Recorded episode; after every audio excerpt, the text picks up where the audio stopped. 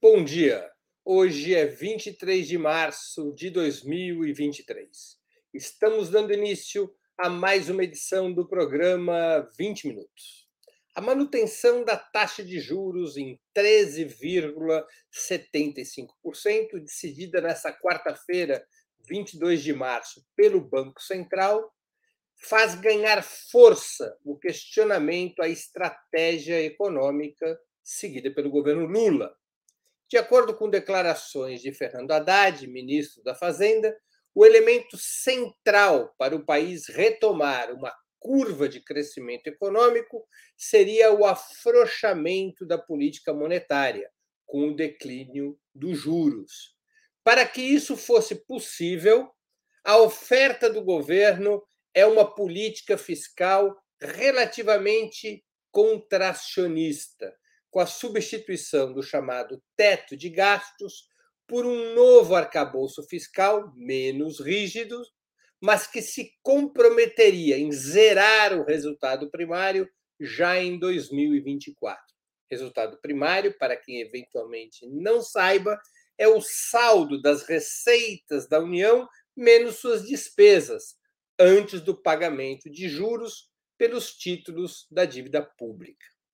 Com a suposta melhoria das contas públicas, o mercado financeiro ganharia maior segurança e aceitaria, e aceitaria receber juros menores pelos papéis do governo, suavizando uma das pressões sobre o Banco Central, que poderia, então, diminuir o custo do dinheiro e incentivar a expansão do crédito privado. Por essa lógica, a locomotiva do desenvolvimento, tendo o Estado como maquinista, seria o investimento empresarial, ao qual seria ofertado melhor ambiente de negócios, fontes mais baratas de capital e segurança para suas aplicações. Ao que tudo indica, apesar do anúncio de um arcabouço fiscal que liberaria determinadas rubricas de gastos e investimentos estatais, mas salvaguardando a meta de imediatos e crescentes resultados primários, apesar do desenho do arcabouço fiscal parecer caminhar para essa direção, o Banco Central não topou a contrapartida e manteve o rigor da política monetária, manteve as altas taxas de juros, chantageando o governo por mais concessões fiscais. Para debater esse complicado cenário, nosso convidado é o economista Davi Decache, mestre pela Universidade Federal Fluminense e doutorando pela Universidade Nacional de Brasília. Ele é assessor econômico do PSOL na Câmara dos Deputados e diretor do Instituto de Finanças Funcionais para o Desenvolvimento. Vamos começar em instantes.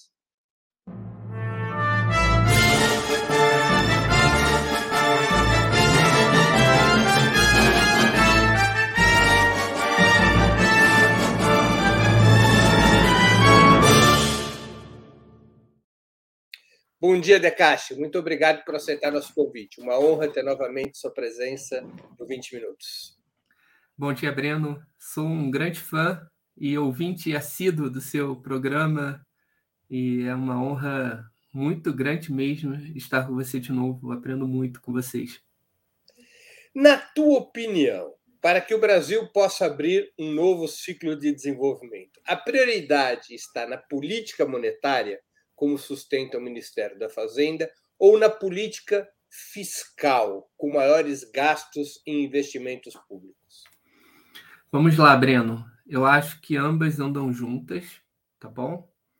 É, mas de uma forma bem diferente do que o Haddad fala, quando ele fala dessa relação entre política monetária e fiscal.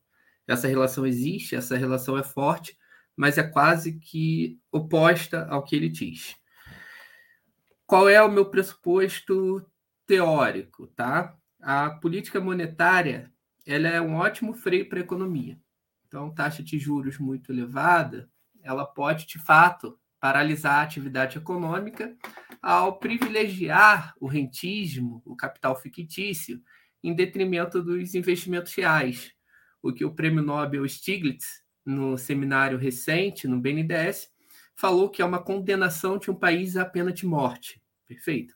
Então, ela é um ótimo freio para o crescimento econômico, um ótimo motor de geração de desigualdades, tá? porque é uma transferência de renda brutal para os mais ricos, detentores de títulos da dívida pública, e ela impede, inviabiliza, gera um grande custo de oportunidades para os investimentos que de fato geram empregos.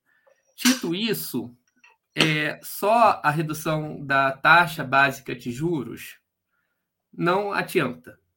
Isso é um fato também, tá? É um fato. E por que, que não adianta?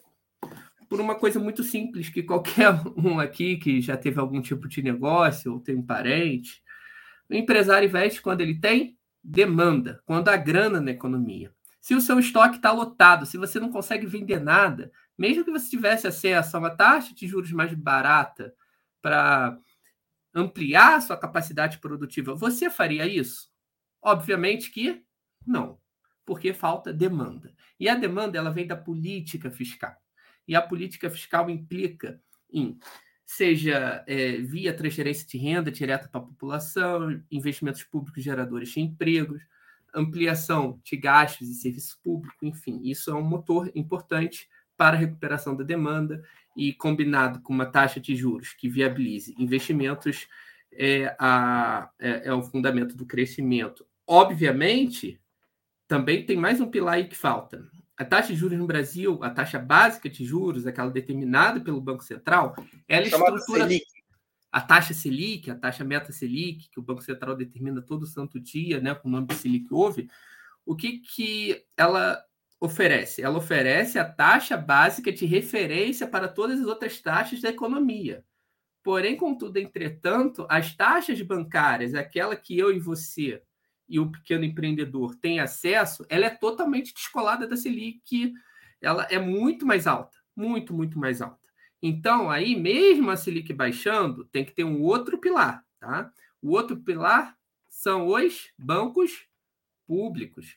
Caixa Econômica, principalmente quando se trata da população em geral, BNDES, quando se trata de fomento ao empreendimento, ao desenvolvimento. Perfeito? Então, é, essas coisas devem se combinar: redução da taxa básica de juros, intervenção dos bancos públicos para reduzir a taxa que chega na ponta e ampliação de gastos públicos, não só investimentos públicos, isso é uma coisa que me preocupa, porque a gente dá muita ênfase, ah, vamos controlar os demais gastos e liberar investimentos públicos, o conjunto de gastos públicos, isso tudo vai gerar demanda, que com uma taxa de juros mais baixa irá caminhar no sentido do que Keynes chamava de eutanásia do rentista. Isso nunca vai acontecer no Brasil, por óbvio, a gente sabe, mas a ideia teórica seria essa, com os desafios políticos que são muito maiores do que o Keynes imaginou. As críticas principais ao expansionismo fiscal, ou seja, ao aumento dos gastos e investimentos públicos, essas críticas principais são duas. A primeira, de que seria um fator inflacionário, que o crescimento é, excessivo da demanda geraria um aumento da inflação. A segunda crítica, que aumentaria a dívida interna, e obrigaria a juros mais altos para garantir sua rolagem, travando a economia. Você não acha esses argumentos razoáveis? Bom, Breno, esse é um debate que se confunde com a própria história do pensamento econômico, tá?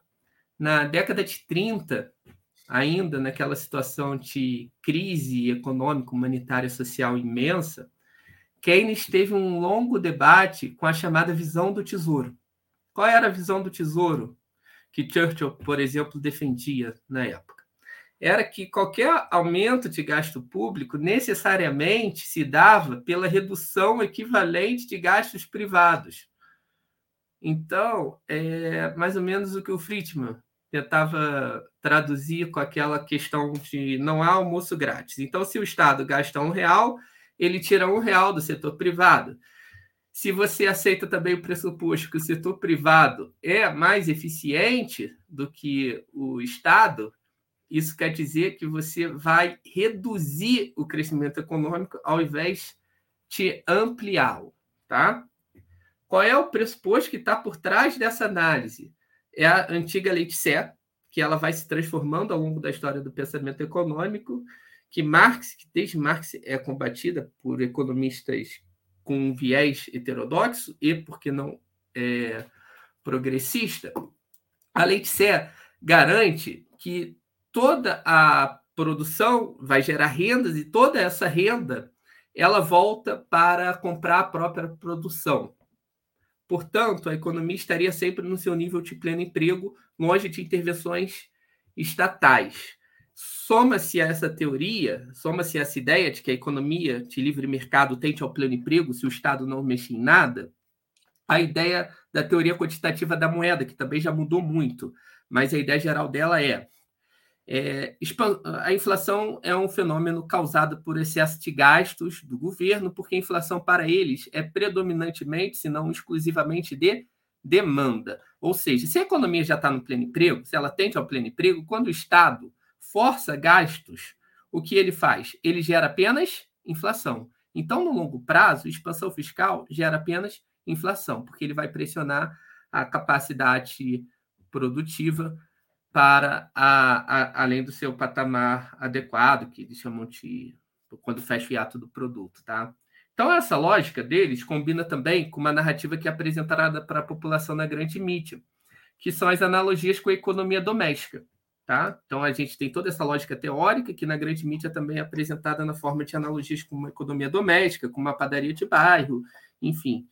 A ideia é: se eu estou gastando mais do que eu arrecado, logo eu sou irresponsável. Logo eu tenho grandes chances de dar calote nos meus parentes, porque eu quero gastar o que eu não tenho. E se eu quero gastar o que eu não tenho, se eu estou me endividando muito e pegando cada vez mais empréstimo para pagar dívidas antigas, os credores vão olhar e vão pensar: ora, ora, ora, esse cara é muito arriscado.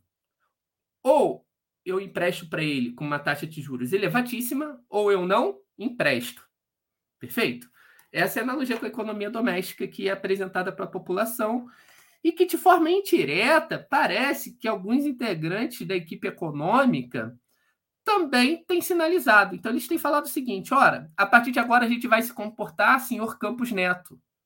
Por favor, abaixe a taxa de juros. Eu vou me comportar, eu estou fazendo de tudo, eu estou criando aqui uma âncora fiscal rígida. Veja como eu estou querendo ser responsável no futuro. Faça a sua parte agora e abaixe a taxa de juros. Estou sendo responsável. Essa tem sido a lógica apresentada, certo? E daí, a ideia, por exemplo, do Haddad, da Tebet, que isso é explícito, isso daqui não sou eu que estou deduzindo, de que uma âncora fiscal, uma política de austeridade, responsabilidade fiscal nesse sentido, deve implicar em menor taxa de juros e aumento do crescimento econômico. Quando, como a gente falou logo no início da primeira pergunta, um, o crescimento econômico não vem de taxa de juros mais baixa apenas. Dois, e aí é um questionamento que a gente tem que fazer, austeridade não implica em menor taxa de juros. Tá? As relações não funcionam assim. O Prêmio Nobel Stiglitz, por exemplo, ele inverte isso no seminário do BNDES. Enfim, Breno, é, esse, esse debate mudou no mundo, tá? Esse debate até os conservadores eles não fazem mais assim, tá? Esse debate é o conservador do Brasil. Quando você, diz, quando você diz que o Stiglitz inverte, ele inverte como? Ele fala o seguinte: uma taxa de juros mais alta, ela vai gerar uma relação dívida PIB crescente, tá? E isso gera um círculo vicioso.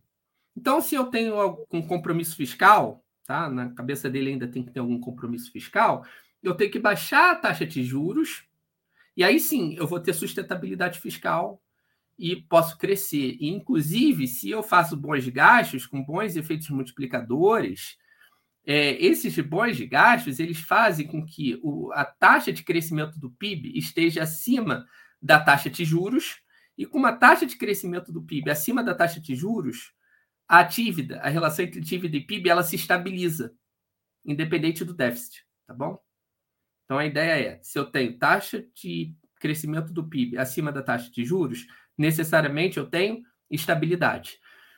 É, eu não gosto muito dessa noção como um princípio forte, fixo, porque esses mesmos economistas agora eu notei uma certa flexibilidade, eles falam que isso, portanto, só funciona para países desenvolvidos de taxas de juros muito baixas, que aí sim é possível você ter uma taxa de crescimento do PIB acima de uma taxa de juros e, portanto, uma estabilidade independente, de certa forma, da própria política fiscal. Então, nesse sentido, a política do Haddad ela atrapalha a estabilidade e, me, e se ele parte do pressuposto que a estabilidade é necessária para a redução da taxa de juros, mesmo nesse pressuposto ele se atrapalha, tá? Mas a Brena, é muito importante a gente saber o seguinte, tá? Isso é muito importante a ortodoxia do mundo não discute regra fiscal como a gente discute no Brasil. Os conservadores do resto do mundo são muito à esquerda dos conservadores do Brasil. Eles no Brasil, Summers, Blanchard, o próprio Stiglitz, Stiglitz não um conservador, um novo keynesiano, mas o Summers ele seria considerado um, um ultra-esquerdista aqui, né, nesse cenário. A discussão das regras fiscais que a gente está fazendo quando eu escuto alguns economistas falando na imprensa, me lembra muito do início dos anos 2000, quando se formava a nova síntese neoclássica, o novo consenso macroeconômico, que é isso, a política fiscal não tem nenhum papel. O papel da política fiscal é ser austera. E a austeridade vai permitir a redução das taxas de juros. Tá? E taxa de juros vai gerar crescimento. Acho que a discussão econômica no Brasil continua situada nessa, nessa questão.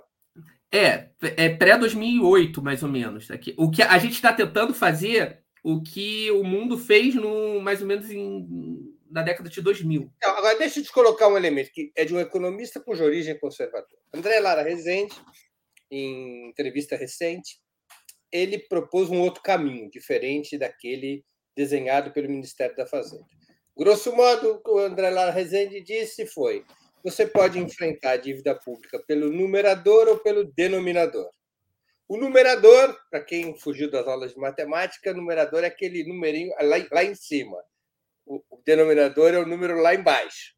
Então, você poderia resolver a dívida interna recortando o numerador, e aí, portanto, você teria uma política de contração fiscal, e a contração fiscal levaria a uma queda da taxa de juros, e, portanto, a dívida tenderia a cair, ou você poderia é, resolver a dívida pelo denominador, fazer a economia crescer, porque aí a participação da dívida sobre o PIB, que é como se calcula é, o peso da dívida numa economia, é, com o crescimento da economia, a participação da dívida cairia. E ele diz assim, o André Larrezende, a economia está muito fraca, o denominador está muito fraco, a taxa de juros está muito alta, não tem onde cortar, a situação do país é calamitosa e, portanto, o certo seria até aceitar um crescimento da dívida, programar o crescimento da dívida para que o governo pudesse injetar recursos, fazer a economia crescer e, a partir do crescimento da economia, a taxa da dívida começaria a entrar em declínio. Então, essa é uma tese diferente da ortodoxia ou das teses defendidas pelo Ministério da Fazenda. Houve até um embate entre André Lara Rezende e Fernando Haddad, através, não um embate direto, mas entrevistas diferentes, um respondendo ao outro. André Lara Rezende considerando o ministro da Fazenda excessivamente moderado e o ministro da Fazenda considerando André Lara Rezende irresponsável. Como é que você se situa nesse debate? Bom, eu me situo mais próximo do André Lara Rezende. Breno, vamos lá. Tem uma questão aqui que a gente não está debatendo mais ortodoxia no Brasil, tá? A gente está debatendo a velha ortodoxia. Larry Summers, um papa da austeridade fiscal, um economista conservador, inclusive, ele fala o seguinte, que relação de vida PIB não pode ser indicador de sustentabilidade fiscal. Ele abandona, tá? O artigo, um paper de 2020 de um economista ortodoxo conservador, dos mais relevantes do mundo, tá? Ele não é nem um novo keynesiano como Stiglitz. Ele afirma que a relação dívida-PIB não pode ser um indicador de sustentabilidade fiscal. Tá? Isso está errado, isso não funciona e temos que abandonar. Ele usou isso a vida toda, mas ele chegou a um momento que ele fala: olha, isso não funciona, isso é um fracasso. Portanto, para ele é sem sentido a gente ficar discutindo isso, tá? Como parâmetro. Então a gente está adotando um parâmetro que não é consenso nem mais na ortodoxia depois de 2020. Ela deixou de ser. Tá? Ele fala que, por exemplo, o indicador melhor é a traduzir para o ouvinte a transferência de juros tá? da atividade pública em relação ao PIB. Ou seja, o serviço da dívida, aquilo que se paga efetivamente em juros, que depende da taxa de juros e do tamanho da dívida a cada ano. Ele pensa que esse é um indicador, sim, melhor, porque leva em consideração não só o tamanho da dívida. Se você tem uma dívida muito grande com uma taxa de juros zero, você não vai ter um problema de transferência de renda é, significativo, tá? Então ele coloca isso no lugar, ou seja, eu não estou nem defendendo a posição a dele. A equação seria o custo da rolagem da dívida sobre o PIB. Serviço da dívida barra PIB. Ele coloca isso no lugar da relação dívida-PIB. É só para a gente ver que esse debate não é dado na ortodoxia, tá? Estou falando de um conservador. É, aí, então, se a relação dívida-PIB não é necessariamente um bom indicador para o Summers, se a relação dívida-PIB foi é, duramente questionada nos últimos anos, porque a gente não consegue identificar um patamar, isso é um fato empírico, tá? Ninguém conseguiu identificar um patamar adequado. Então, qualquer regra que parta de um patamar adequado, é perigosa, tá? Porque ela pode errar para cima ou para baixo. Por exemplo, os artigos de 2010 do Rogoff, é, um economista de Harvard, previa que a relação dívida-PIB dos países centrais desenvolvidos, né, segundo o linguajar deles, deveria ser de 60% nos é, subdesenvolvidos, ou no nosso linguajar periféricos, 40%. Esse estudo foi usado para implementar duras políticas de austeridade fiscal na Europa na saída da crise de 2008, e só em 2013 descobriram que esse estudo era uma grande fraude e que os resultados estavam invertidos porque teve manipulações na planilha acidentais ou propositais. Então é uma grande fraude. Em 2018, no Brasil, Maílson da Nóbrega defendia a reforma da Previdência usando esse estudo, tá? Que é um grande escândalo de fraude, ninguém usa mais, e no Brasil se usa hoje ainda, para estimar patamar. Uma maluquice isso, veja, uma fraude, um escândalo. A gente usa um escândalo, uma fraude à ciência, rejeitada veementemente pela ortodoxia como parâmetro no Brasil. Uma coisa que assusta. É, isso, Blanchard, por exemplo, ele fala o seguinte: há um consenso que nos últimos 30 anos as regras fiscais desenvolvidas até agora, Blanchard, para quem não conhece, é um macroeconomista talvez macroeconomista mais relevante do mundo, tá? Ele forma os economistas. É um, então é um cara do mainstream, tá? Eu considero ele talvez o mais relevante hoje no mundo. O que, que o Blanchard fala? Ele fala o seguinte: há um consenso, é um artigo dele de 2021. Estou falando isso tudo para mostrar que o Haddad está debatendo com uma ortodoxia velha. Há um consenso já que as regras fiscais não funcionaram nos últimos 30 anos. Perfeito? Não funcionaram. Qual é a divergência que existe agora? Se nós devemos reformular, reformular e como reformular, ou se devemos abandoná-las totalmente, não ter mais regra fiscal. Qual é a sua opinião? A opinião do Blanchard é que não devemos mais ter regra fiscal. Deve acabar a regra fiscal. Tá? Ele fala isso. Não tem que ter regra fiscal, não, não vai adiantar reformar. Minha opinião é que não tem que ter regra fiscal. Isso é uma opinião ortodoxa também. Para você ver que eu não estou sendo é, é, que no Brasil falar isso parece um absurdo, mas isso se discute no resto do mundo. Então, para ele, não deve ter regra fiscal. O que, que Quando eu falo... os leigos entenderem, Decache? Que isso significa... significa não ter regra fiscal? Isso significa, para os mais jovens, uma maluquice total, porque eles cresceram nas últimas três décadas, eles viram regras fiscais conduzindo à elaboração dos orçamentos públicos, tá? Então, para esses mais jovens em especial, não existe uma forma de formular o orçamento público todo ano sem uma regra fiscal. Ou seja, eu tenho que fazer um déficit, eu posso gastar tanto porque eu tenho que fazer um déficit 2 ou um superávit 3. É, eu vou estimar meus gastos a partir de um teto. Então, eu tenho que repetir o gasto do ano passado esse ano. Ou eu tenho que fazer um orçamento baseado no crescimento do gasto do ano passado em relação ao PIB. Então, é, não se consegue pensar como eu vou formular o tamanho do gasto sem um tipo de regra em termos de indicador fiscal, tá? Não se consegue pensar mais. Porém, o mundo todo tem regras desde quando, Breno? Desde a década de 90, com a, a exceção do neoliberalismo, como modo de governança também. Perfeito? Até a década. Ó, isso é dado, tá? 1980, quantos países do mundo, das centenas de países, quantos países do mundo tinham regras fiscais? Quatro.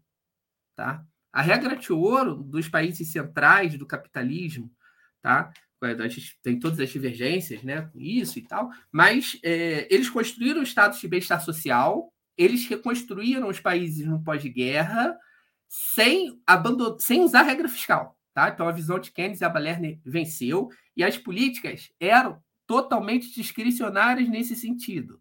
Não se apegavam a indicadores fiscais, e sim a metas de planejamento.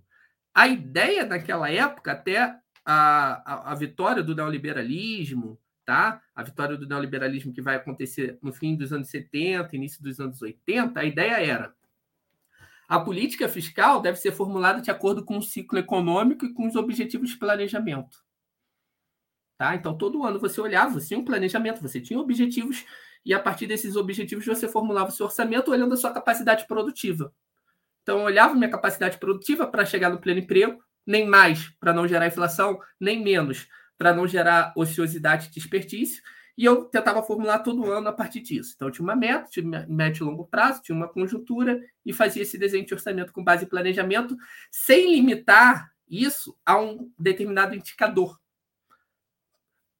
Isso fazia com que o Estado crescesse, isso faz com que o Estado cresça em proporção ao setor privado. Isso gera essa tendência, tá?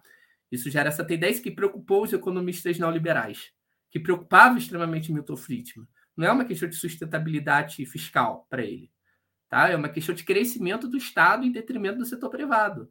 Então, você vai começar a caminhar em regras que limitem o tamanho do Estado de forma a abrir espaço para o setor privado entrar. E aí, é, 1980, quatro países, 1990, 10 países apenas. 2000, ontem, ontem, 30 países. Pré-crise de 2008, 50. Veja, é o neoliberalismo que está escalando as regras fiscais, que não existiam. Tá? Existiam de forma muito menos, muito mais sutil, sem, sem relevância. Aí chega a crise de 2008, regras abandonadas, pandemia, ninguém tem regra. Discricionário, graças a Deus, né? Senão, e para o capitalismo também, porque senão o mundo estouraria, eles também. É, você teria ia arrebentar o tecido social. Então, regra fiscal nem sempre existiu que o Blanchard propõe, então, é um retorno ao planejamento. Ele chama de padrões fiscais. Então, ele fala o seguinte: ele fala que o debate hoje é que as regras fiscais que a gente está discutindo aqui, elas deram errado. Isso é um fato, tá? Então, é, ele fala que há uma convergência na ortodoxia. Há uma convergência na ortodoxia que o nosso debate está errado, tá? Então, estou falando aqui em termos ortodoxos, tá? Veja só, é, isso é grave, né? Porque a gente está muito atrasado na ortodoxia se a gente quer ser ortodoxo. Então, há um debate que essas regras fracassaram. E aí, qual é o debate real, segundo ele? O que, que a gente coloca no lugar? E aí entra um debate, por exemplo, Stiglitz e ele. Eles têm posições diferentes. Stiglitz que vem no Brasil. O Stiglitz ele não propõe o abandono das regras fiscais. Ele, ele propõe outros tipos de regras fiscais que sejam muito mais flexíveis e ele resgata algumas coisas de Keynes.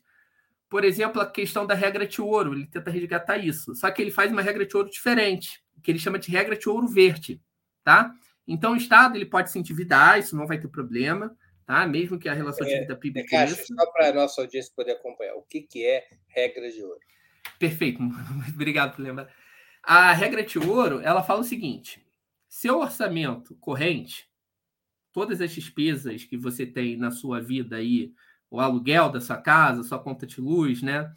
O salário aí do, do, dos trabalhadores da, do, do, do, do, do Aperamonte, despesas correntes, elas devem estar equilibradas com as receitas.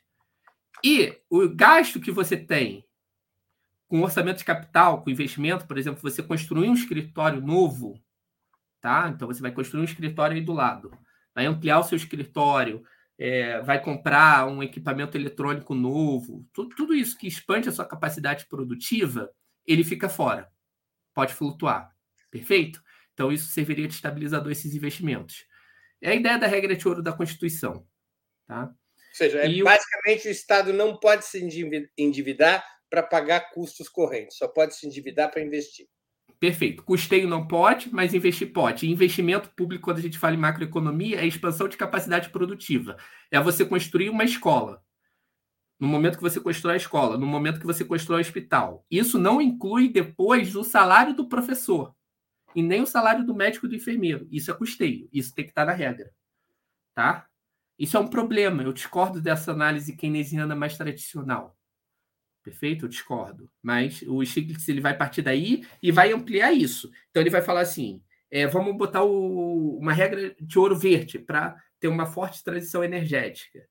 Vamos ter muito estabilizador automático, isso vai servir de estabilizador automático, ou seja, sempre que a economia afundar, a gente amplia investimentos para gerar demanda, ou seja, ele dá uma flexibilidade a essas regras, principalmente nesses investimentos e investimentos verdes, para você ter essa flexibilidade total. Há alguns economistas ortodoxos que defendem. Eu estou falando de ortodoxia, que eu não quero debater MMT mais, porque eu acho que a gente vai ter que debater ortodoxia nesse momento no Brasil. A gente vai, vamos ser ortodoxos. Eu acho que a gente tem que fazer isso agora, tá, Breno? Desculpe, mas eu vou ter que ser ortodoxo, porque tá, eles estão distorcendo a ortodoxia. Isso é grave. Deixa eu te fazer uma pergunta. Tem, ah, espera, rapidinho. Aí tem economistas que defendem a retirada de educação e saúde também, tá? Das regras esses economistas que defendem a manutenção das regras, eles defendem regras totalmente diferentes da que estamos discutindo agora. É isso o ponto. E há os economistas também ortodoxos que defendem o fim das regras, como Blanchard. E há os economistas ortodoxos, como Summers, que falam que relação de vida PIB não é um indicador mais de sustentabilidade fiscal. Quanto mais isso ser a regra fiscal do Brasil. Veja só que absurdo. Deixa eu te colocar uma pergunta e vou acoplar com duas perguntas de um espectador nosso. Você fala em espaço para expansão fiscal, mas não haver, ou seja, portanto, para aumentar os gastos e os investimentos públicos, com ou sem regras fiscais, mas que esse seria, digamos, o motor principal para o desenvolvimento. Mas não haveria uma fronteira para o crescimento da dívida pública, a partir da qual, da qual o Estado efetivamente perderia capacidade de financiar a dívida pública, mesmo em moeda nacional, ou teria que fazê-lo a partir da expansão monetária, perdendo o controle da inflação? Essas fronteiras não existem. Aí o Bruno Bonassi faz duas perguntas complementares. É, investimento e gasto público sem uma fonte de custeio não implica endividamento do governo com risco de recebimento para os credores? Nova pergunta complementar do Bonassi. É, por outro lado, a âncora fiscal com base em aumento de receita por meio de impostos não retira capacidade aquisitiva e impõe aumento de custos para o empresário investidor? Tá, vamos lá. É, eu vou responder a sua e a dele juntas, tá? São as duas juntas, eu acho que vai ficar bom. Eu parto de uma análise no, quando eu discuto macroeconomia, muito próximo de, de Keynes e Abba Lerner, que é um economista que aplicou os princípios teóricos macroeconômicos Keynes às finanças públicas. Então, é uma aplicação. Antes do... até do Keynes. Né? Não, o Lerner, o Lerner não, ele foi na década de 40. Quem, quem conseguiu fazer a teoria antes do Keynes foi o Kalec, né? que é um economista que eu, eu, considero que tem alguns insights muito melhores que o Keynes, por exemplo, para a inflação. O Kalec ele é um macroeconomista de, de formação marxista, né? E ele chega no princípio da demanda efetiva ainda antes do Keynes.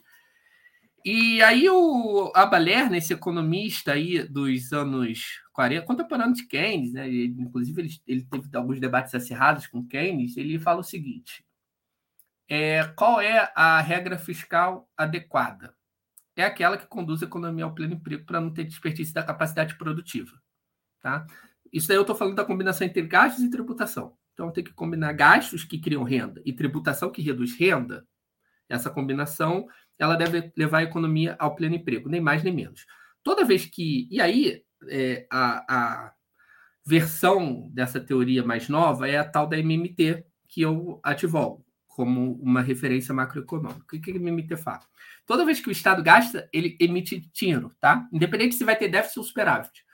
O gasto público, ele se dá com a emissão de dinheiro. Então, é, a emissão de dinheiro não é uma opção de financiamento dos gastos, Breno, na nossa... Isso é uma descrição, não é uma teoria, né?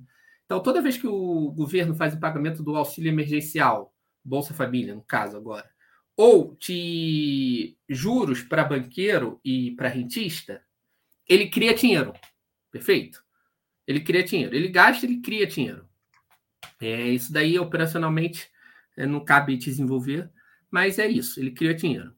Quando ele tributa o banqueiro ou tributa o povo ele destrói o dinheiro que ele mesmo criou antes. Perfeito. Essa é a ideia geral. A, o gasto criou demanda, tributo reduziu demanda. A combinação disso, por exemplo, se você tem um déficit, quer dizer o quê? Que você criou mais demanda líquida na economia. Se você tem um superávit, quer dizer o quê? Que você reduziu demanda na economia, ou seja, que o setor privado está em déficit. Perfeito? Se a gente pensar que só tem governo e setor privado, esquece o resto do mundo. Se o setor público ele está em superávit, o que quer dizer que está acontecendo com o setor privado? Está em déficit. Tá? O setor privado está em déficit. Se o setor público está em déficit, quer dizer que o setor privado está superavitário. É uma identidade. Se o Estado está devendo, ele está devendo a alguém, alguém que está superavitário. No Brasil, a gente nunca teve superávit nominal. A gente tem superávit primário, porque quando a gente paga juros, depois de pagamento de juros, a gente fica com déficit. Então, no Brasil não tem superávit nominal desde nunca. Tá? Então, a gente sempre trabalhou com déficit. Tá? Essa é uma primeira resposta. Nessa resposta, eu já encaminho dizendo o seguinte: que emissão de dinheiro não é uma opção, ela acontece. Então, é, emissão de dinheiro causa inflação? Pô, se você tiver o estado menor do mundo e ainda ele gastar com segurança pública para oprimir a população, ele vai emitir dinheiro para gastar com segurança pública, mesmo que ele tenha superávit 15. Tá? É, agora, é, relação dívida-PIB. Qual, qual, qual é o tamanho adequado da relação dívida-PIB? Ninguém sabe, ninguém nunca descobriu. E essa dívida, como ela é paga com o dinheiro que o próprio Estado emite na hora de pagá-la, o que, que acontece? Não tem como dar calote. Tá? Não tem como. Se eu, eu emito dinheiro na hora que eu pago. Nós tivemos exemplos de situações nas quais governos recorreram à emissão monetária para impedir o calote da dívida interna que tiveram uma incidência inflacionária bastante forte. Não, Breno. É, na verdade, o, o governo, ele quando gasta com qualquer coisa, ele emite dinheiro. Esse é o ponto. Sim, eu digo, mas em crises de financiamento de dívida, quando o governo recorreu à emissão monetária para liquidar, para rolar as próprias dívidas ou para liquidar dívidas, isso provocou pressões inflacionárias. O caso hum. da América Latina mais Mas o governo porque... Lula está fazendo isso agora. Todos os governos fazem isso. Eles recorrem à emissão monetária para pagar dívida. A toda dívida, todo gasto público, ele é feito com emissão de dinheiro. Ninguém pode comprar um título público ou pagar um real de tributo se o governo não gastar dinheiro antes para colocar na economia. O dinheiro só entra na economia, só o governo pode criar dinheiro através do Banco Central. Só ele. O banco cria é, moeda bancária, ele não cria moeda estatal, ele não pode pagar tributo com a moeda que ele cria, que são os empréstimos que ele faz, que ele alavanca. O que você está dizendo é que a expansão monetária não provoca inflação?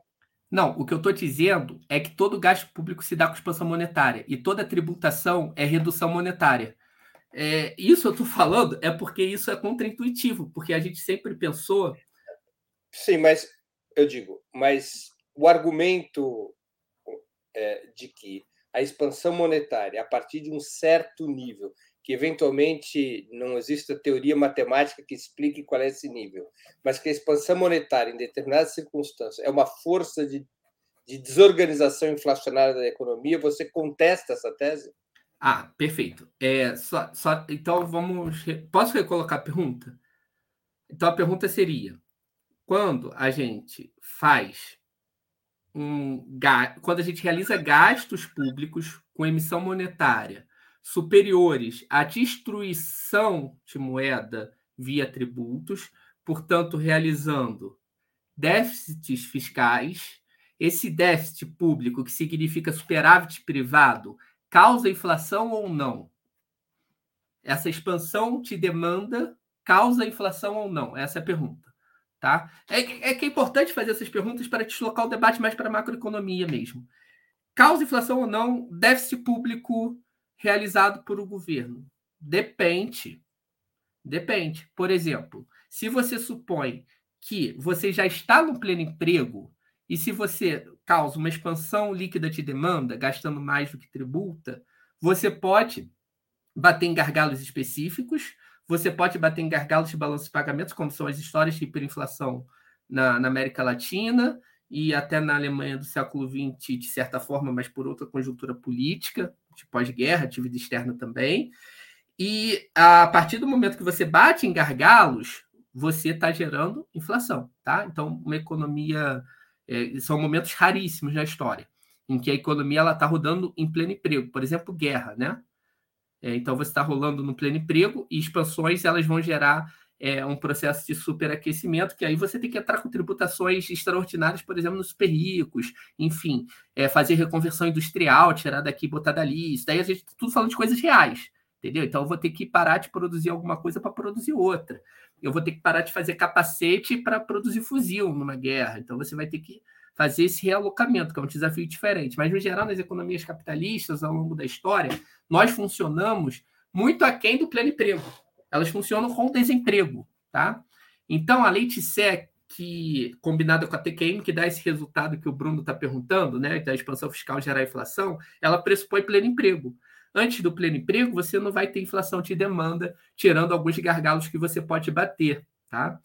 Então, a ideia é a seguinte, da heterodoxia... Do prático, o governo poderia ter um programa de expansão fiscal, um programa de gastos e investimentos muito mais ousado do que o que está sendo desenhado. É isso. Muito mais ousado, aproveitando a plenitude da nossa capacidade produtiva. Ou seja, imagine é, se alguém no futuro de um outro planeta veja a nossa situação na Terra, em que é, 20% da população no Brasil, por exemplo, não tem emprego, tá? Subutilizado.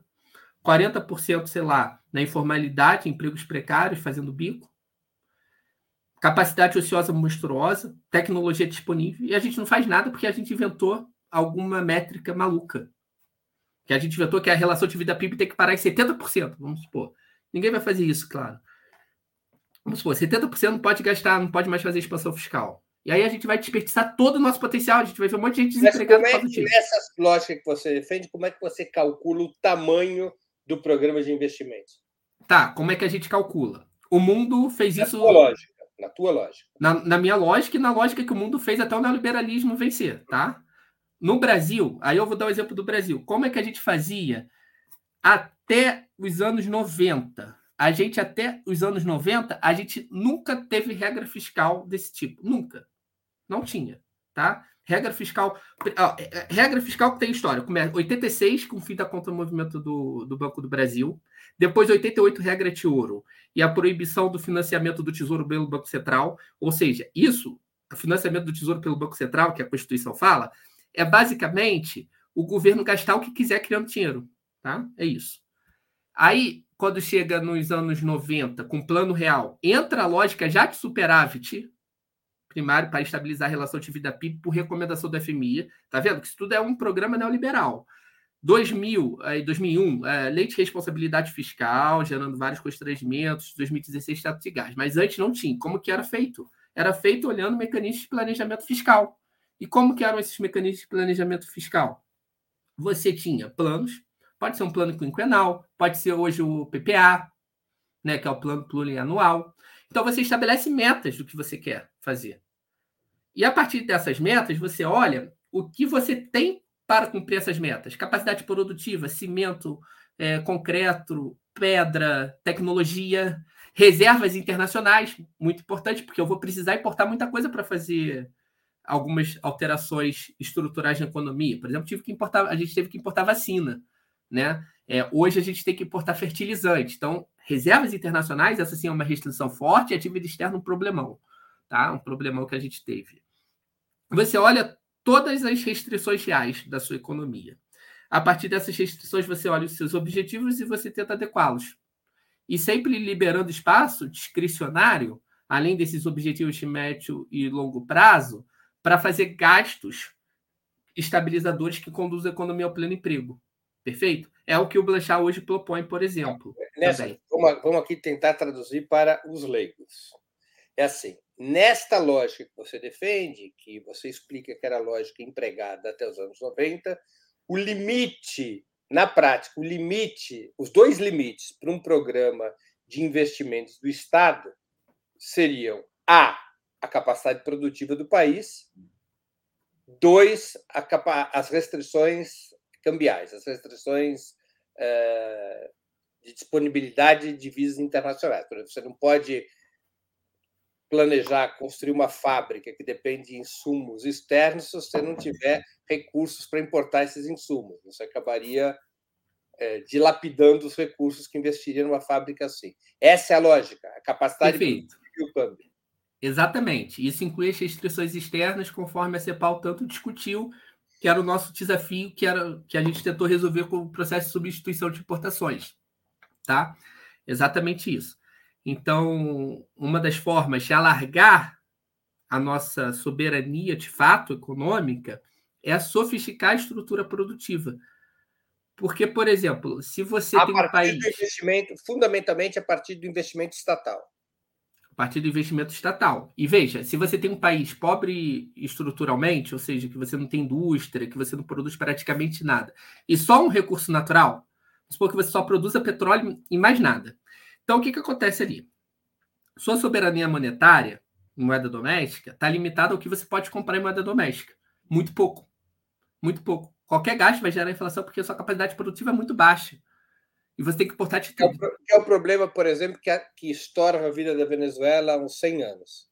Estoura a vida da Venezuela, é, de forma muito mais relaxada causou graves problemas no país periférico, tá? O problema de país periférico no geral é isso. Estou é usando o exemplo de um país petroleiro, que foi o exemplo que você usou, um país petroleiro latino-americano, que em determinadas situações teve uma enorme capacidade de geração de renda, mas não tinha economia interna, era tudo importado. Perfeito. Isso somado às restrições imperialistas, claro, isso tudo foi somado às restrições imperialistas, a um conflito geopolítico que gera isso. Não, né? isso mais recentemente. Mas mais recentemente. Mas historicamente é isso. Perfeito. Argentina. Uhum. É, então, é, o que, que acontece, por exemplo, com a Venezuela em 2014, quando o preço do petróleo despenca? Tá? E com as sabotagens do imperialismo ao mesmo tempo. Então, você tem uma tempestade perfeita lá. Você não tem mais moeda forte para realizar importações. Nesse sentido, você tem duas opções. Se você manter um câmbio fixo, você não sustenta que você vai dar calote. Não dá para manter o câmbio fixo. Ou seja, eu falar que um real vale um dólar. Isso eu não vou conseguir manter. Então eu vou ter que soltar o câmbio. Meu câmbio vai te valorizar brutalmente. Vou ter uma baita de valorização cambial quando eu sofrer esse, esse choque, por exemplo, choque negativo de preço de petróleo, com sabotagem das minhas reservas, com o imperialismo apreendendo suas reservas. Eu vou ter um choque brutal no câmbio e as minhas importações, elas vão ficar absurdamente caras. E essas importações é basicamente toda a economia do país. Deixa eu te fazer uma pergunta inocente, mas que é uma pergunta que apareceu em algum momento aqui na conversa ou em outras conversas. Se é assim como você desenha, ou seja, você poderia ter um programa de investimentos e gastos públicos é, sem limitações fiscais, mas apenas as restrições externas e a capacidade produtiva, por que cargas d'água que os países da periferia do sistema capitalista não podem ou não seguiram por esse caminho e terem sido felizes para sempre? É, vamos lá. Brasil. Dá o um exemplo do Brasil, então. Brasil de 1930 a 1980 cresceu em termos PIB per capita por pessoa 4% ao ano, tá? Foi uma das economias que mais cresceu do mundo fazendo isso. As três que mais cresceram. Né? É, aí você pega o diagnóstico nos anos 90. Aí os caras falam assim: esse crescimento é muito baixo de 4%. Que foi. Se a gente fizer o plano real, se a gente fizer isso tudo, a gente consegue crescer muito mais. Sabe quanto? Aí tá. Aí a gente começou a testar isso a partir dos anos 90. Perfeito? Caiu para 1,1. É, é. 0,5% de crescimento per capita. É menor. Ah, per capita, sim, sim. Per capita. É 0,5%. 0,5% do per capita, tá certo. Para ficar mais justa a comparação né, das dinâmicas demográficas. 0,5%. Esse é o resultado que eles conseguiram. Aí tá, porra, eu conseguia fazer 4%, com desigualdade, com vários problemas. E fiz 0,5%. Se você pegar o debate internacional início dos anos 90, perfeito? Os caras falavam assim, porra, o Brasil tá seguindo a agenda da FMI. A China vai virar escrava do Brasil, porra, não tá seguindo. A China tá fazendo errado. A, China vai ser engolida, até o Brasil vai dominar a China, sei lá. É, daqui a pouco, porra. É, assim, a gente vai invadir a China com nossos produtos industriais. O Brasil está fazendo tudo certo. A China é um fracasso total. Aí a história vai mostrando as coisas, né? A China não fez, o Brasil não fez de 30 a 80. Aí tem a crise externa no Brasil, da atividade externa, crise de balanço de pagamentos fortíssima, taxa de juros nos Estados Unidos. Tem um choque 79 com Nixon, tem o choque do petróleo, a gente ainda era importador líquido de petróleo, então a gente tem um choque de custos brutal. e com interrupção de fluxos de capitais, que poderia absorver esse choque nos anos 80. Então a gente tem crise de balanço de pagamentos brutal que explode a inflação, explode em, em câmbio, inflação, desorganização. E a inflação, quando ela começa a crescer, você começa a indexar um monte de contrato. Você começa a empurrar para frente. Então, seu aluguel corrigido com a inflação passada, logo ele joga para a inflação futura, algo que aconteceu ontem. E aí a gente vai ter uma trajetória explosiva que nada tem a ver com a nossa capacidade de planejamento estatal. Se você fosse o ministro da Fazenda, o que você estaria fazendo é desenhar um programa de investimentos e gastos públicos para impulsionar a economia? Vamos lá. Se eu fosse um ministro da Fazenda que queira te alugar com a ortodoxia econômica do mundo, tá? Ou seja, eu sou um conservador. Um conservador no âmbito do debate macroeconômico internacional. Eu ia primeiro sentar e discutir Vou olhar aqui o que, que o Stiglitz está falando, o que o Blanchard está falando, o que, que o Summers está falando. Aí, pô, a primeira coisa que eu ia fazer é, pô, a relação dívida-PIB não é uma boa. Aí tem o Stiglitz, que ia fazer expansão brutal de investimentos, por exemplo, em é, transição energética. E dane-se, isso aí pode. Não a gente vai morrer, pô. Isso. E a relação dívida-PIB, segundo o Stiglitz, ela vai se estabilizar num argumento que você já mencionou aqui para o ouvinte, porque o PIB vai crescer o efeito multiplicador dessas políticas é muito alto no PIB. Então, quando o PIB cresce, a dívida em relação a ele fica menor. Tá? A fórmula matemática simples. Sabe cresce quando aconteceu isso? O denominador cai o numerador. Sabe quando aconteceu isso, cara? Agora, porra. O Felipe Salto, que desenhou a regra que entregou para Haddad, o cara é tão assim, é uma coisa patética. Felipe Salto, ele... só para a audiência saber, ele é secretário da Fazenda aqui em São Paulo. Exato, esse cara aí. Foi diretor da Instituição Fiscal Independente do Senado, ligado ao PSDB, indicado pelo PSDB. Ele Atacava foi o governo da Fazenda do governo Rodrigo Garcia. No governo do Tarcísio ele não é mais. Foi o secretário Isso. da Fazenda do governo Rodrigo Garcia, que era o vice do João Dória, do PSDB. Perfeito. Foi um economista que ficou famoso porque ajudou a criminalizar as chamadas pedaladas fiscais da Dilma. Tá? É por isso que ele cresceu na grande mídia criminalização da política fiscal no Brasil, é, o braço econômico do golpismo. Perfeito? Esse economista. Tá? Ele entrega uma regra. Então, ele, ele ali chamava o PT de partido criminoso, falou que o maior crime cometido na história desse país foram, foram os roubos nas estatais, tá? tudo ele falou, tá? Então, pessoal não gosta que eu fale dele, mas, porra, quando ele falava da gente, estava tudo bem, né? Eu só posso mencionar os fatos históricos. Aí ele falou, ele falou o seguinte, 2020, é, a relação dívida-PIB vai para 100% hoje. Daria mais que 100% em 2023. Chegaria em 100% em 2022, o cálculo dele. Tá? E o que, que a gente deveria fazer para não chegar nesse patamar? Cortar gastos. É a recomendação dele. Ele defende uma regra de dívida, de trajetória de dívida. Então você faz a projeção, uma projeção burra igual a dele, estúpida, e a partir dessa projeção você vê quanto que dá para você gastar. Então, veja, tenta fazer um contrafactual e aplicar a regra dele nos últimos anos no Brasil, o que, que a gente ia fazer? A gente ia fazer um desastre completo na economia para tentar alcançar um negócio que ele chutou. E sabe o que aconteceu, Breno? A gente teve expansão fiscal, por motivos não nobres eleitoreiros, mas teve expansão fiscal. Em 2020, pandemia. Depois com o Bolsonaro falando teto todo ano. Então, era expansão fiscal na veia. O que, que aconteceu? O PIB cresceu em 2021 e 2022. Gasto cresceu forte pra cacete. Sabe o que acontece? Caiu. A relação de vida PIB cai, porra, cai 5%. Ele falou que a relação de vida PIB. Então, os economistas que estão nos assessorando agora, eles falavam assim: a relação de vida PIB vai crescer 25. Eu falava assim, talvez nem cresça. Aí as pessoas falavam, você é totalmente maluco. Eu escrevi um post totalmente maluco, não vai crescer. Eu errei também, porque caiu. Ela cai, tá? Ela cai. Então ela cai com a gastança fiscal. Veja, é, esse, esse é o argumento, por exemplo, dos SIGs, da André Lara Rezende, alguns que ainda, de certa forma, aceitam a relação de vida PIB. Até o Lerner, que fez as finanças funcionais, falava que a relação de vida PIB não é um problema, ele falava o seguinte: e de qualquer forma, você cuida do orçamento. Se você crescer, a relação de vida PIB vai estabilizar.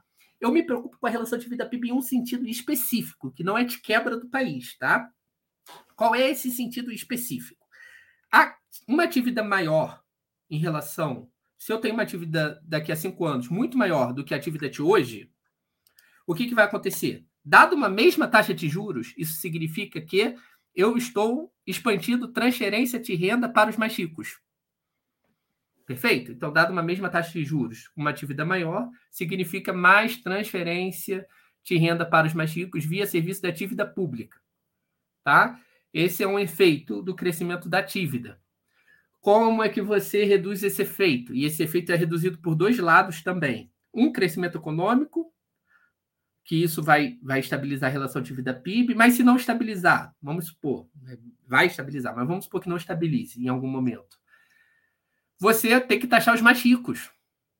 O que taxando os mais ricos? Por um lado, você reduz diretamente a, a renda que ele recebeu via transferência, e por outro, você você também acaba reduzindo a dívida, né?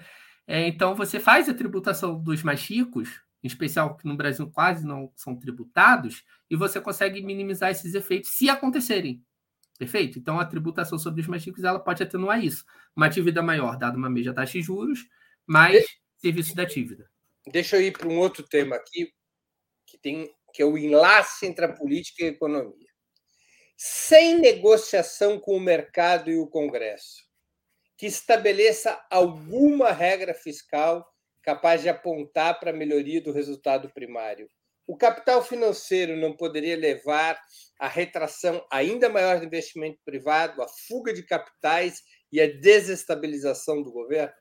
Ainda que hum. você tenha razão teoricamente, que você convença o ministro da Fazenda de que teoricamente você está com a razão do ponto de vista da correlação de forças, recusar uma regra fiscal que melhore o resultado primário não pode provocar uma queda de braço que o governo acabe citando mal? Vamos lá. Aí a gente tem que ter algumas etapas, tá, para encarar isso. No curtíssimo prazo isso acontece. Há volatilidade de curtíssimo prazo, perfeito? Então, no dia seguinte, se o Haddad anuncia uma regra fiscal um pouco mais alinhada... Com... O Haddad, desculpa te interromper. O Haddad foi hoje para a televisão e disse eu acabei de conversar com o economista David Decache, ele me convenceu de que não precisa de regra fiscal. Estou aqui anunciando ao país que nós não vamos mais ter regra fiscal, que nós vamos funcionar como funcionávamos até os anos 90, uma, um, um programa de investimentos e gastos públicos baseado na nossa capacidade produtiva, em metas de planejamento, levando em conta as restrições externas, mas nós abandonamos qualquer modelo de regra fiscal. Isso não geraria no país uma situação caótica para o governo? Não, não. Até porque ele não precisaria falar isso, ele poderia falar assim. Eu conversei, me reuni com alguns prêmios Nobel de Economia e com o maior macroeconomista do mundo, e a gente chegou no seguinte consenso é assim que você anuncia, né? Então, é, esse debate está acontecendo no mundo, e aí a gente está agora sendo ortodoxo na fronteira da ciência e nova vai ser assim. Oi? Estamos aderindo à nova ortodoxia. A nova ortodoxia que está tentando dar uma resposta à crise do capital, né? Dando um passo atrás para dar dois à frente, mas é isso. Então, estou fazendo reformas de acordo em, alinhadas com o que esses economistas estão falando. Então, eu, ou eu vou abandonar as regras fiscais e estabelecer os padrões fiscais de planejamento, como eu defendo, e que, de certa forma, o Blanchard hoje defende também. Então, vou estruturar minha política com base em dados concretos, de capacidade produtiva, é, metas sociais e ambientais, e a relação de vida PIB vai se estabilizar em tanto tempo. Ele pode anunciar isso. Então, você consegue fazer estimativa do quanto que o seu gasto, considerando efeitos multiplicadores, adequados, então você vai ter que fazer conta, vai ter que fazer coisa séria. Não é essa brincadeira de chutar a relação dívida PIB e chutar para onde a dívida faz igual o Flip Salto fez. Vai, vai, você vai mostrar assim, ó, meu, eu vou me basear em PPA, quatro anos. Fazer um plano de quatro anos aqui para o Brasil. No ano um eu vou gastar, pretendo gastar tanto. Essa é minha, é uma meta dada essas metas sociais estabelecidas. No ano dois tanto, três tanto, quatro tanto. Esse é o meu plano de quatro anos tá? Com isso, minha, minha arrecadação vai crescer tanto, o PIB vai crescer tanto, os efeitos multiplicadores vão ser de tanto, a taxa de juros eu vou trabalhar para ir para tanto, e minha relação de vida PIB vai ficar estável. Ponto. Do ponto de vista teórico, perfeito. Do ponto de vista da correlação real de força, da reação do capital e seus agentes políticos a uma postura desse tipo. O que, que vai acontecer? O que, que vai acontecer no dia seguinte? A, a Globo News vai noticiar que ele se reuniu com economistas bolcheviques Tá? E esse comunismo que está chegando do Brasil direto da Venezuela, que vai fazer o Brasil virar a Argentina, na melhor das hipóteses, Venezuela na, na pior, irá gerar hiperinflação. Tá? O mercado ele é composto por sardinhas e tubarões. As sardinhas vão se desesperar, vão criar alguma volatilidade cambial, vai ter algum impacto na bolsa, o câmbio vai subir, Campos Neto vai falar que vai subir taxa de juros, vai demitir ele. E isso vai gerar um desarranjo de curtíssimo prazo. A partir do momento que a economia começar a crescer, acabou. É isso. Quer ver um exemplo recente também? Eu odeio desses exemplos, mas Bolsonaro e o Lira, eles deixaram furar o teto no mercado? Não. Eles furaram para fazer gasto eleitoreiro. E furaram, furaram muito. E aí? 500 bilhões. É, e aí? Né? É, eles encararam para fazer um gasto mal planejado, eleitoreiro, criminoso em alguns aspectos. Tá? O que a gente está falando é: eu não vou furar para fazer igual esses bandidos. Deixa, deixa eu pensar em alternativas, digamos, com uma certa mediação. Queria te perguntar o seguinte: o arcabouço fiscal que o governo deve apresentar ao parlamento, ao que tudo indica, funcionaria com um sistema de gatilhos. Os gastos seriam cortados toda vez que o resultado primário tivesse um desempenho abaixo da meta. Grosso modo, assim que funciona o sistema de gatilhos. É mais complexo do que isso, mas basicamente é o que está circulando pelos meios de comunicação. Se áreas sensíveis como educação e saúde forem retiradas dessa conta, como tem defendido o presidente Lula, esse modelo não seria razoável na atual correlação de forças? Ah, vamos lá. Na atual correlação. Breno, é, a gente passou por um período de oito anos terríveis. Tá? É, destruição total desse país. É, eles não perdoaram nada. Deram um golpe na Dilma, prenderam Lula, fizeram uma política terrível de destruição do Estado, dos gastos públicos, eh, destruíram educação, saúde, privatizaram tudo, roubaram, prenderam Lula, é, elegeram Bolsonaro, um cara que falava que ia matar, é, que queria matar mais 30 mil pessoas na, do, dos, de esquerda durante a ditadura, que defendia estuprador em, no Congresso, torturador de mulheres grávidas, que nem Lustra. Os caras apoiaram isso, né? Bom, aí o nosso pressuposto deve ser que eles são uma restrição. Veja. E o Centrão, você negocia com o Centrão um monte de emenda para aprovar um monte de coisa, tipo a PEC da tributária. Por que, que você não negocia com o Centrão para aprovar uma regra fiscal, porra? Vai dar emenda para o Centrão só para aprovar a pauta do capital? Então, minha pergunta é: se retirar saúde e educação de um sistema hum. de gatilhos é uma solução razoável? Neste cenário real que o país enfrenta? Calma. É porque eu não acho que esse é o cenário real. Eu acho que, a partir do momento. Acho que, que dá para ir além disso. Claro, porque a partir do momento que o ministro da Fazenda vende uma ideia da década de 2000 como a coisa mais moderna do mundo e não discute macroeconomia com a população, com, os, com a grande imprensa, e não puxa o debate para a fronteira do que ele se propõe a fazer, é, isso é um retrocesso imenso. Está usando aparelho ideológico ao contrário né, do que a gente deve usar. Pô, aí, fica muito mais difícil. Então a gente tem que colocar o debate. É, isso daí é o um mínimo do mínimo, sabe? Tirar educação e saúde e investimento público. A gente tem que fazer uma regra de reconstrução do país. Vou botar uma outra questão. Se esse sistema, que aparentemente a gente não tem ainda comprovações, a íntegra do, do, do projeto de arcabouço fiscal ainda não é conhecida, então a gente tem que ter uma certa cautela, porque não sabemos o que virá por aí. Mas se esse sistema de gatilhos incorporasse um gatilho anticíclico, não estaria, pelo menos parcialmente, neutralizado o seu efeito retracionista? Do que, que eu estou falando? Por exemplo, toda vez que o desempenho da economia e do emprego ficasse abaixo de uma certa meta, o governo estaria, por gatilho, autorizado a expandir seus gastos para animar as atividades econômicas. O, gatilho não seria apenas diante do resultado primário, também seria em relação à taxa de emprego e à taxa de crescimento da economia. Se introduzir esse gatilho positivo, não se chegaria a um modelo intermediário mais razoável? Perfeito. É, isso daí já. Aí a gente começa a avançar nesse debate. A gente tem que liberar o máximo possível de discricionariedade para o executivo. Tá? Esse é um ponto. Como é que a gente faz isso? Gerando uma série de estabilizadores automáticos, gerando uma série de gatilhos, fazendo o máximo de exceções possíveis acontecerem. Inclusive, mesmo quando a gente fazia superávit lá no governo Lula, ele tentava retirar as coisas, né? Tinha investimentos, estatal, fazia. É, enfim, isso vai, isso, isso é uma forma de você trabalhar, tá? É você tentar falar para o mercado que aceita o que ele está falando e tentar meio que enganá-lo. Vou fazer um monte de coisinha aqui para passar a perna no mercado, né?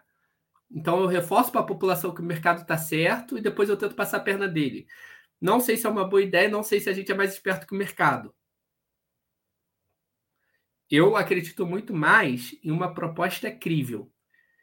E qual é o argumento do mercado? Que a taxa de juros vai explodir, câmbio vai explodir. Não é isso? Esse é o argumento dele. Aí você explode câmbio, porque vai ter fuga de capitais, você explode inflação, e aí o Campos Neto sobe mais a taxa de juros e é um caos total. Esse é o argumento. Se você chega pensando, eu estou pensando como um economista de mercado, tá? E demonstra que você vai ter estabilidade da relação de vida PIB no médio prazo, Perfeito? Que seu plano é crível, que, essa, que você tem metas bem estabelecidas e assentadas em um projeto de planejamento, isso não vai acontecer esse terrorismo, vai ser só uma volatilidade muito curta, porque o mercado não rasga dinheiro para sempre, tá? Você pode gerar alguma volatilidade, mas é muito curta. E taxa de juros, quem define é o Banco Central. Ah, mas Davi, define só a taxa básica. Tem os títulos que são negociados no mercado secundário, que são as taxas longas de juros que eles falam, que elas explodem toda vez que o Haddad fala alguma coisa que o mercado não gosta e caem quando o mercado fala alguma coisa que ele gosta. Essas taxas de juros no Japão também são controladas pelo Banco Central, tá? Então, o Banco Central ele controla toda a maturidade das taxas de juros, toda a curva de juros. Por quê? Porque como qual é a lógica do Japão? O Estado emite dinheiro, tá? Sempre. Sempre que ele quiser. O título público de 10 anos, só para explicar uma coisa de taxa de juros e preço do título, antes de explicar isso, posso falar dois minutos. O, o preço do. Quando você compra um, desses títulos que eu estou falando de longo prazo, vamos supor que você comprou por 700 reais. O valor de face dele é mil, tá? O preço unitário dele. Então você vai receber mil reais daqui a 10 anos. Você comprou por 700. A taxa de juros é a, é a velocidade necessária para esses 700 chegar nos mil. Tá? Então, quando? Aí eu comprei esse título e estou vendendo, está negociando aqui a 700. Vamos supor que todo mundo queira esse título e o preço dele suba para 800. Quer dizer que a taxa de juros dele caiu. Porque de 800 para 1000, eu preciso de menos velocidade para chegar lá. Perfeito? Então, estou falando do preço do título, desse papel. Tá? Quando o preço sobe, a taxa de juros cai. Quando o preço cai, ou seja, as pessoas estão vendendo o título, a taxa de juros dele sobe. Isso que é a taxa longa que eles falam. Perfeito? Então, quando a taxa longa sobe, quer dizer que o pessoal não está querendo esses títulos de 10 anos. É isso. O preço dele está caindo. É o preço unitário. Como é que o mercado faz para manter a taxa de juros de longo prazo baixa? Ele compra esses títulos no Japão. Então, ele entra comprando. Aí o que acontece? O preço sobe, a taxa cai. Então, eles estabilizam toda a curva de juros. Tá? Então, existem vários mecanismos possíveis para você fazer algum grau de enfrentamento ao mercado também. Obviamente, se a gente não tem poder nem com, a taxa básica de juros, a gente não vai ter com a longa, tá? No Brasil.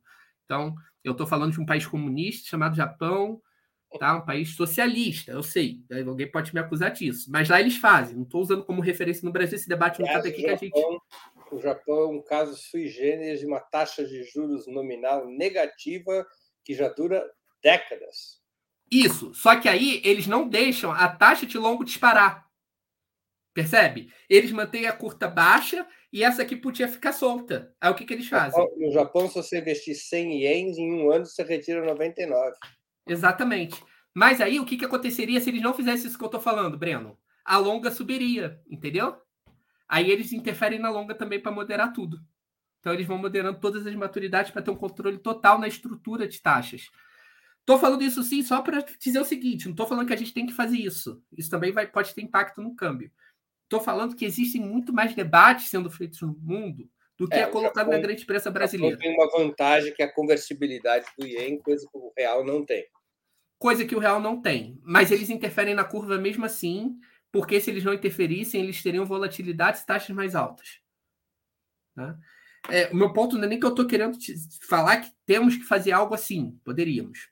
Tá? É uma, são possibilidades. A grande questão é, a Júlia Braga ela tem um trabalho empírico interessante sobre esse, nesse sentido. Tá? Júlia Braga é uma economista formada pela UFRJ, né?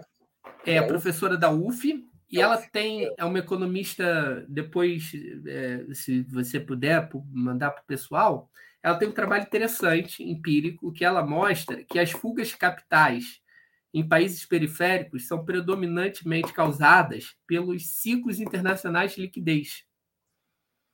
Tá? Então todo mundo entra junto. Então quando você tem certeza global, você tem uma corrida para para as moedas de reserva internacional como o dólar e você tem reversões de fluxos. Os fluxos são determinados exogenamente, dependem pouco de política fiscal interna, tá? Doméstica. Depende muito pouco. Política fiscal ela causa mais volatilidade do que mudanças estruturais. Os ciclos de liquidez internacionais eles são predominantes. Aí, quando você vai ver os é, todos, você pega uma série de países, tá? Periféricos. Aí você bota num gráfico. Aí você vai ver o seguinte, que eles vão juntos. De vez em quando tem uma exceção que explode câmbio, alguma coisa assim, ou, ou juros. Aí você vai olhar. Por que, que aconteceu aquela exceção? Crise política. Perfeito? As exceções elas são dadas por crise política e a regra pelo ciclo de liquidez internacional e a política fiscal tendo um impacto muito, muito, muito menor do que se supõe. E a médio e longo prazo, uma pergunta que eu faço: mercado rasga dinheiro ou não? Meu pressuposto é que não rasga. O mercado faz ameaças, mas ele não rasga dinheiro. Se o país estiver crescendo e com estabilidade de preços e PIB bom, nunca que eles vão deixar de ganhar as nossas taxas, que mesmo que caiam, continua muito mais alta que a do resto do mundo, percebe? A nossa taxa de juros é a mais alta do mundo. É, Paga-se um prêmio por periferia. Não, é, é muito acima. Não, um prêmio por estar na periferia. Não, a, a, gente é muito acima da periferia também. O Brasil está muito acima dos países que estão em crises profundas. A gente está acima de Argentina e Venezuela. Sabe? A gente está acima de México. Ah, mas já vai subir mais? A gente vai ficar pior. Fazer, deixa eu te fazer uma última pergunta de mérito aqui. O Banco Central ontem manteve a taxa de juros em 13,75 aparentemente não aceitou aquilo que estaria sendo ofertado pelo governo em termos de arcabouço fiscal. Há quem diga que o Banco Central optou por uma queda de braço e por uma verdadeira chantagem contra o governo, do tipo ou nos dão o que queremos em termos de regra fiscal, ou os juros não caem, a economia vai ficar travada e o governo, politicamente, Lula vai pagar a conta por essa situação o que o governo Lula, na sua opinião, deveria fazer frente à decisão do Banco Central? Primeiro, primeira coisa que tem que se fazer: falar que a teoria do Campos Neto está errada. Tá? Que a taxa de juros depende da política fiscal. E a gente fala que ele está certo. A gente assume um pressuposto, né? A gente assume um pressuposto de que é a âncora fiscal que reduz taxa de juros. E aí a gente fica exigindo que ele sinalize com taxas de juros mais baixas o nosso esforço nessa direção. Não é isso que a gente está fazendo no debate da Great Meet. A gente a fala gente, assim. A gente é muita gente, mas o governo está fazendo isso. Perfeito. Tudo é, tem total acordo com você. Então fala assim: olha, ele está sendo sacana com a gente, a gente está se esforçando para caramba aqui para fazer uma âncora fiscal e o cara não olha isso, não olha o meu esforço caminho errado. Você está dando poder para ele fazer isso. E aí ele fala, não é o suficiente. Eu lembro que quando teve a reoneração dos combustíveis, o Alexandre Swartman, um economista conservador ultra-reacionário, ele fala assim, parabéns, Haddad, você cortou 28 bi, agora faltam 200 bi. O Alexandre, Schwartzman, o Alexandre Schwartzman, assim como o Samuel Pessoa vem de famílias comunistas históricas. É, deve ser algum problema aí mais do lado da psicanálise. Mas Históricas o... famílias comunistas. Não sabia dessa informação. Olha As só. tias do Alexandre. Não, elas não são tias. Elas são. Bom, da família do Alexandre tinha uma mulher que chamava-se Zetka, em homenagem a Clara Zetkin, e outra que se chamava Vitória por conta da vitória na guerra. Olha só.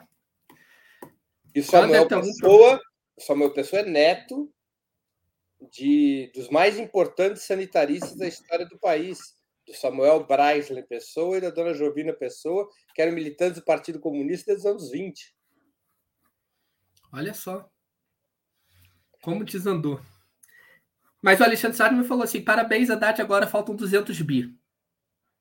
Cortou 28, faltam 200, tá? Nota 5. Parabéns, nota 5. Quase isso. O que acontece, Breno? É... Ele tem que enfrentar o presidente do Banco Central no próprio arcabouço teórico, se é isso que ele se propõe. Chegar e falar assim: olha, é... eu tenho que gastar mais para estabilizar a relação de vida PIB. Mas, mas, isso é o argumento teórico. Do ponto de vista prático, o presidente da República ele é chefe do governo. Como ele pode, como ele deveria reagir à decisão prática do Banco Central? Há alguns caminhos. Né? É, o Campos Neto não cumpre as metas de inflação. Por exemplo, é uma justificativa né, para encaminhar o pedido de demissão dele ao Senado, por exemplo. Tá?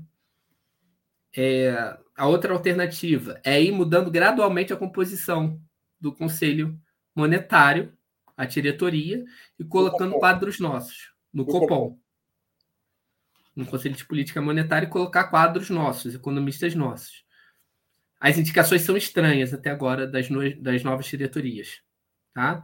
Então, você tem que começar a mudar a composição e é, já encaminhar aí um nome favorável. Para a audiência acompanhar. O Copom, é, o Conselho de Política Monetária, é o órgão deliberativo da taxa de juros. E de outras decisões também, mas é quem decide a Selic ele é composto por oito diretores mais o presidente do Banco Central. Pela lei aprovada a independência do Banco Central, todos esses oito diretores, além do presidente do Banco Central, devem ser indicados pelo governo, aprovados pelo Senado e têm mandato de dois anos. Nesse momento, o presidente da República pode trocar dois dos diretores do Banco Central. Ele acabou de fazer duas indicações, ainda não formalizou, não é?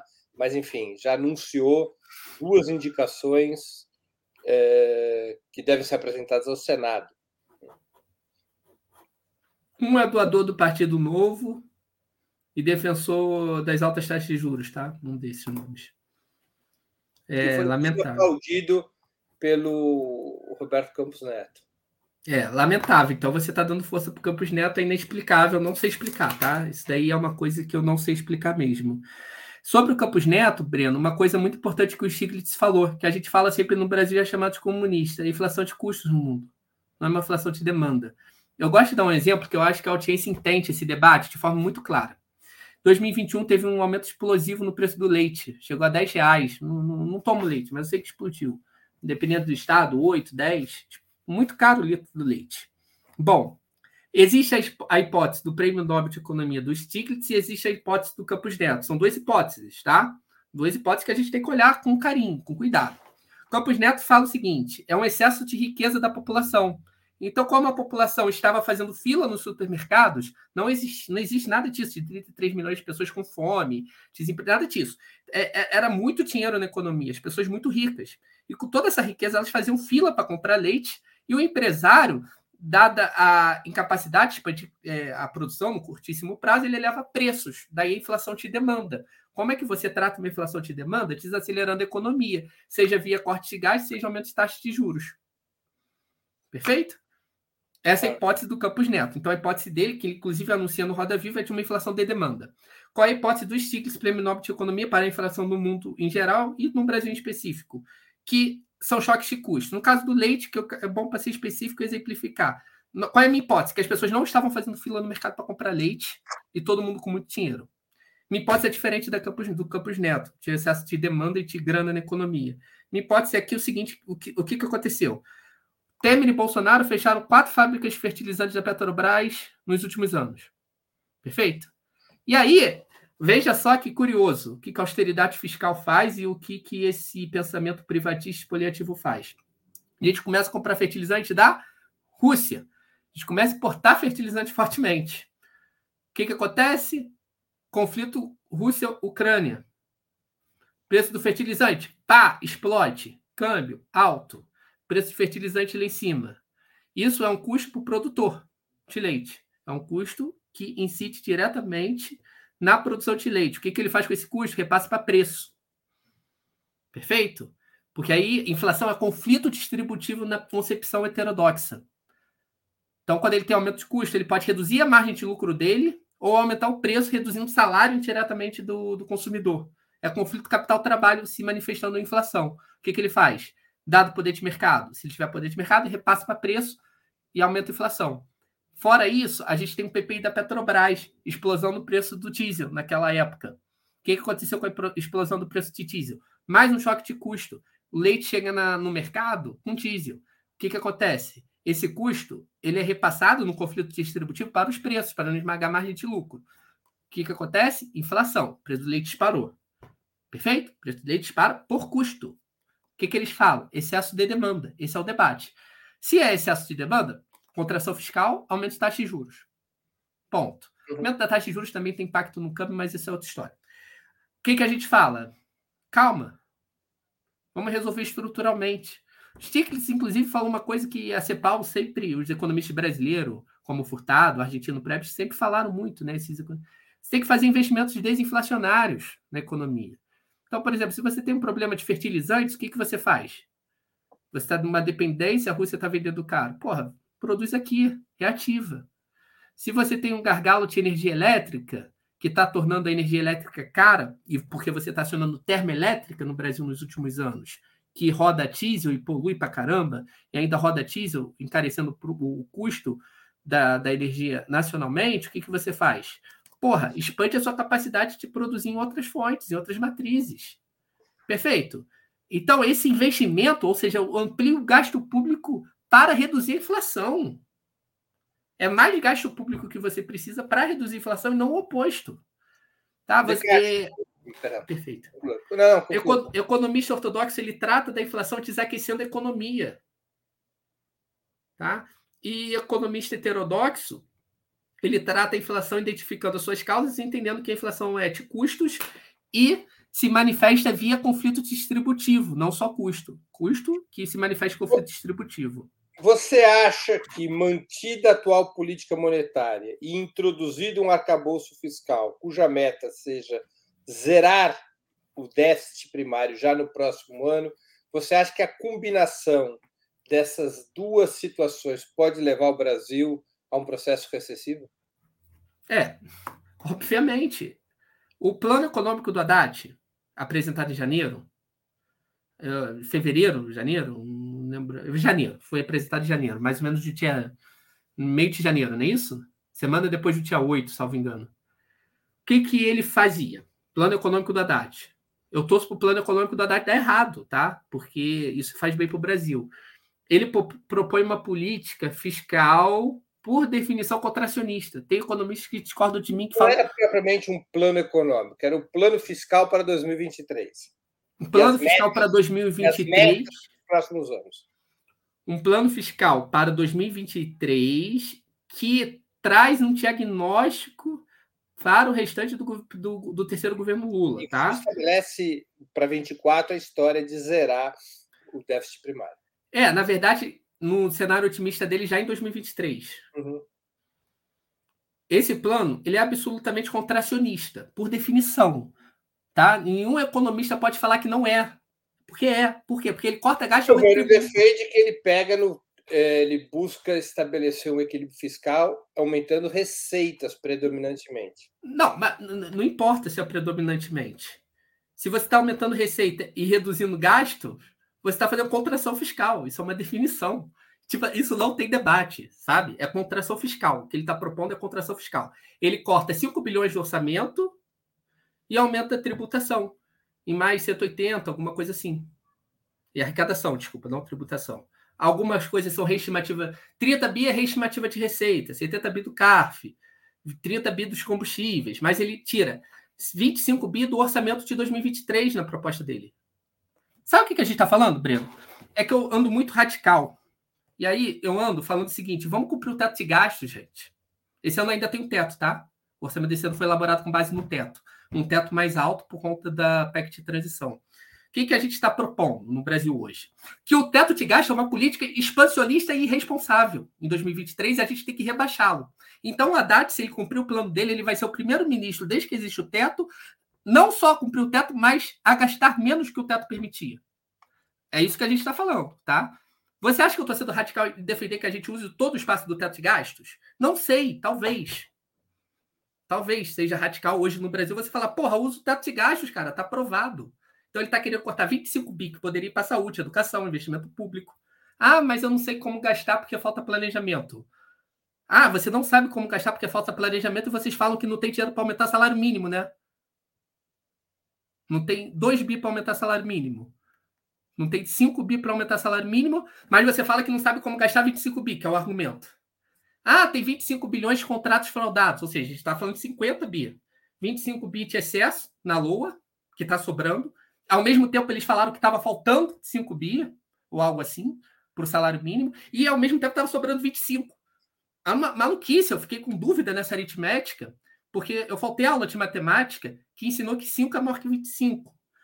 E nesse cenário, ele falou que tinha contratos fraudados do Bolsonaro e vai cortar 25 bi, a Tebet, Ministério do Planejamento. Que medo eu tenho disso que ela não vai cortar contrato de Forças Armadas, vai, vai atacar a fundação de universidade, se você dá uma meta dessa para ela cumprir. Pô, pelo amor de Deus. E mesmo que você encontre 25 bits de fraudes, o que, que você faz? Você deixa de gastar ou você remaneja?